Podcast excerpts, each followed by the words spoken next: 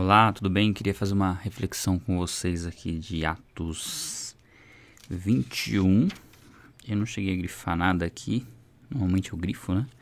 Mas se eu tivesse que grifar algo aqui, eu grifaria uma fala de Paulo quando um profeta disse que ele sofreria, né?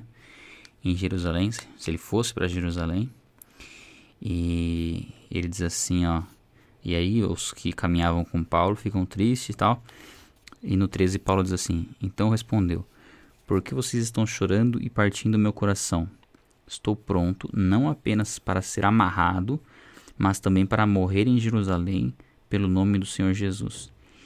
E de fato ele sofreu bastante em Jerusalém, aqui no próprio capítulo 21 diz que ele foi espancado e os judeus, né, estavam dispostos a, dispostos a matar ele, na verdade. Mas aí os soldados aparecem, né, os soldados romanos, e impedem que. Deixa eu ver se é soldados romanos. Deve ser, deixa eu ver. Um, ó, uh, toda a cidade ficou alvoroçada e, e juntou-se uma multidão agarrando Paulo, arrastando para fora do templo. E imediatamente as portas foram fechadas. Tentando eles matá-lo, chegaram notícias ao comandante das tropas romanas. É isso, soldados romanos. Eles foram lá, impediram né, que a multidão matasse Paulo. E depois Paulo vai começar um discurso ali a partir do, do capítulo 22. Mas é interessante porque a profecia né, sobre o que aconteceria com Paulo era, era algo bem, bem complicado, que muitos poderiam fugir. Mas ele diz isso, né, que está pronto para não só ser amarrado, mas também morrer em Jerusalém pelo nome do Senhor Jesus. E essa disposição de Paulo de sofrer perseguição, não só perseguição, mas até violência física, né, por conta da pregação do evangelho, mostra o quão importante foram esses homens, né, esses homens que Deus levantou ao longo da história para expandir o evangelho, para que o evangelho chegasse até nós hoje. Né? Hoje nós temos uma liberdade muito grande de pregar o evangelho aqui no nosso país.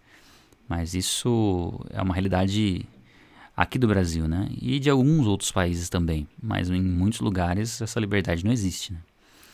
E temos que valorizar isso, valorizar essa oportunidade que nós temos de poder falar do Evangelho sem sofrer esse tipo de perseguição. Nós não sabemos até quando isso vai ser possível, mas enquanto é possível, nós temos que fazer de tudo, né? Para tornar o nome de Deus, o nome de Jesus conhecido daqueles que ainda não não o reconhecem como Senhor. Deus nos chamou para isso, né, para pregar o evangelho e enfrentar qualquer tipo de dificuldade e que sirva, né, de de encorajamento, né, a postura de Paulo diante da própria morte, não deixou de falar de Jesus Cristo.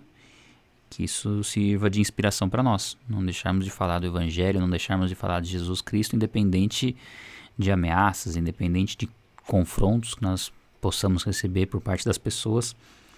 Paulo dá um exemplo muito muito grande, né, de como deve ser a nossa qual deve ser a nossa prioridade.